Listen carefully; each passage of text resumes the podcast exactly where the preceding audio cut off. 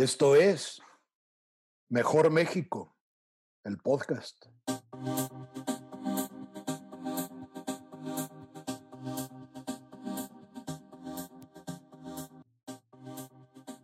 Hola, muy buenos días, tardes, noches, a la hora que nos escuche.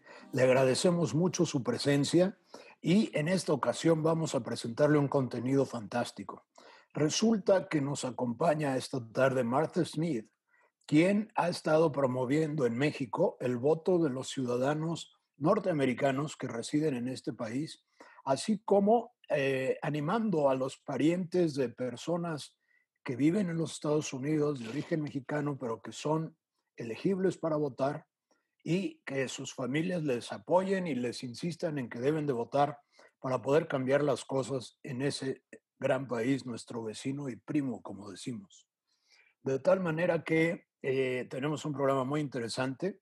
Está con nosotros Martha Smith, Gaby Santillán, Jorge Mireles y un servidor, Enrique Vigil. Comencemos con la sección de Gaby Santillán. ¿Qué nos tienes en Sabías qué? ¿Sabías que tener información veraz y clara puede ayudarnos a prevenir la participación y aceptación de los actos de corrupción? Sam Weinberg, profesor de historia en la Universidad de Stanford, dijo en entrevista con la BBC que es importante reconocer el problema que causan las noticias falsas porque la verdad es precisamente la base de la democracia. Las noticias falsas están hechas para manipular a la gente y sacar un beneficio indebido de esa manipulación masiva. Son creadas con intereses políticos o lucrativos. Uno de los problemas con la corrupción es que es un tema complejo. Hay tantos casos, tanta información que parece que sabemos qué es, pero a la vez nos sentimos abrumados. Este es uno de los efectos de la desinformación. Es importante mantenernos informados, cuestionar e investigar todo. La BBC sugiere cinco consejos para identificar noticias falsas. 1. Tómate un minuto y piensa, no te creas la noticia ni compartas el texto de inmediato. 2. Si te causó una reacción emocional muy grande, desconfía. Las noticias inventadas se hacen para causar grandes sorpresas o rechazo. 3. Pregúntate si confirma alguna convicción que ya tenías. Esta también es una técnica de las noticias falsas. 4. Cuando una noticia es cierta, es más probable que cite fuentes, incluya enlaces y cite documentos oficiales. 5. Producir un reportaje tan pronto como acontecen los eventos toma tiempo y exige profesionales cualificados. Desconfía de las noticias bomba en el calor del debate. Y un consejo adicional, siempre lee la noticia completa, no solo el título. Está con nosotros Martha Smith, quien es reconocida por su distinguida carrera en filantropía, emprendedurismo social y la construcción de una sociedad civil organizada, fuerte y dinámica. Honrada con el reconocimiento Compromiso por los demás del Centro Mexicano para la Filantropía, CEMEFI, y nombrada finalista por UBS en su premio Visionaries, otorgado a emprendedores sociales a nivel mundial. Marta comenzó su carrera en The First National Bank of Boston en Boston, Massachusetts, para luego ser la primera mujer representante de un banco extranjero en México.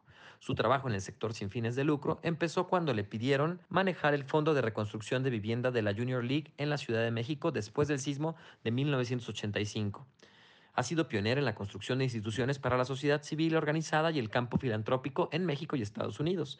Ha sido instrumental en el lanzamiento de organizaciones como Fundemex, la US Mexico Foundation y la Fundación Quiera de la Asociación de Bancos de México ha jugado un papel de liderazgo en el diseño e implementación de numerosos programas sociales y ambientales, entre ellos Reciclable por Naturaleza, una colaboración de empresas, gobierno y organizaciones de la sociedad civil encabezadas por la Junior League de la Ciudad de México. Bienvenida, Marta.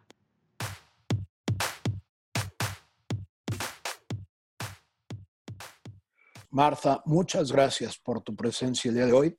Te damos la bienvenida a esta tu casa. Muchas gracias, Enrique. Muchas gracias por la invitación de estar con ustedes el día de hoy.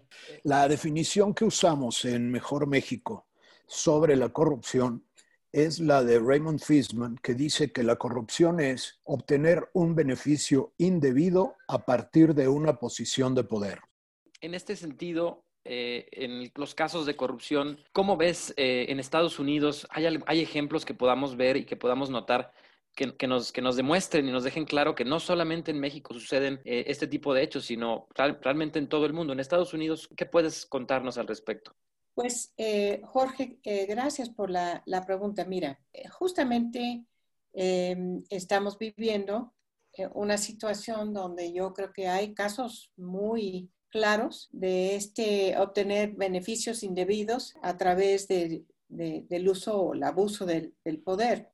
El Ejecutivo en Estados Unidos, el, presidente mismo, hace un poquito más de un año, inclusive, eh, se supo que retuvo un apoyo económico al país de Ucrania, que estaba, bueno, ya bajo contrato y todo, para presionar al presidente de aquel país a investigar, pues, eh, un rival político del presidente de Estados Unidos. Entonces, aquí es un claro ejemplo de, del uso de poder para lograr un beneficio, en este caso político, eh, indebido.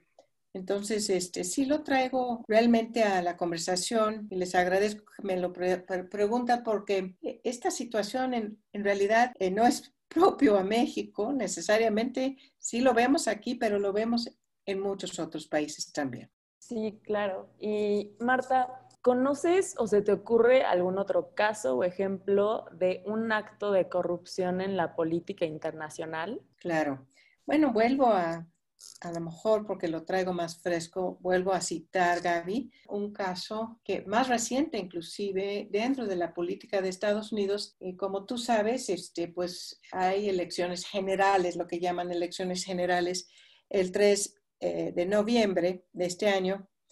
Eh, y debido a la situación de la pandemia, muchos de los estados en Estados Unidos han cambiado sus regulaciones, su legislación local para permitir que los que votan, los ciudadanos estadounidenses, puedan inclusive eh, enviar por correo, eh, por, el servicio postal, sus boletas. Y se supo hace poco que el presidente del país y la administración ha estado recortando el presupuesto del servicio postal estadounidense y se supone que es con el fin de que pueda haber, eh, bueno, menos boletas que se reciban o inclusive se ha llegado a pensar que para causar más controversia acerca de los resultados de la elección. Entonces, este, pues otra vez, de acuerdo con la definición de que la corrupción es eh, el uso indebido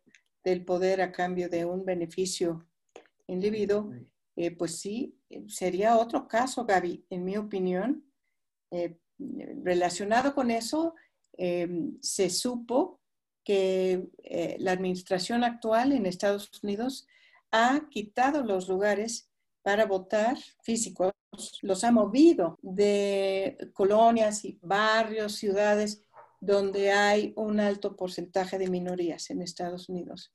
Eh, personas elegibles para votar, pero que, son minorías. Entonces, eh, es otro caso de lo que se está discutiendo como un abuso de poder para un beneficio indebido. Marta, tú tienes la suerte de poder trabajar tanto en México como en Estados Unidos porque eres ciudadana de ambos países. ¿Qué te ha servido esto para que tu experiencia en un país te sirva en el otro? Sí, Enrique, eh, no necesariamente en temas de, corrupción, pero te platico que, como ustedes saben, yo, yo nací en Estados Unidos, nací en San Francisco y bueno, crecí en ese país, me eduqué, mi educación formal eh, fue en Estados Unidos eh, y llegué a los 25 años a México. Eh, una de las cosas que me ha servido mucho es haber crecido en una familia eh, de personas muy activistas, no necesariamente políticamente, pero activistas este, pues en diferentes temas sociales.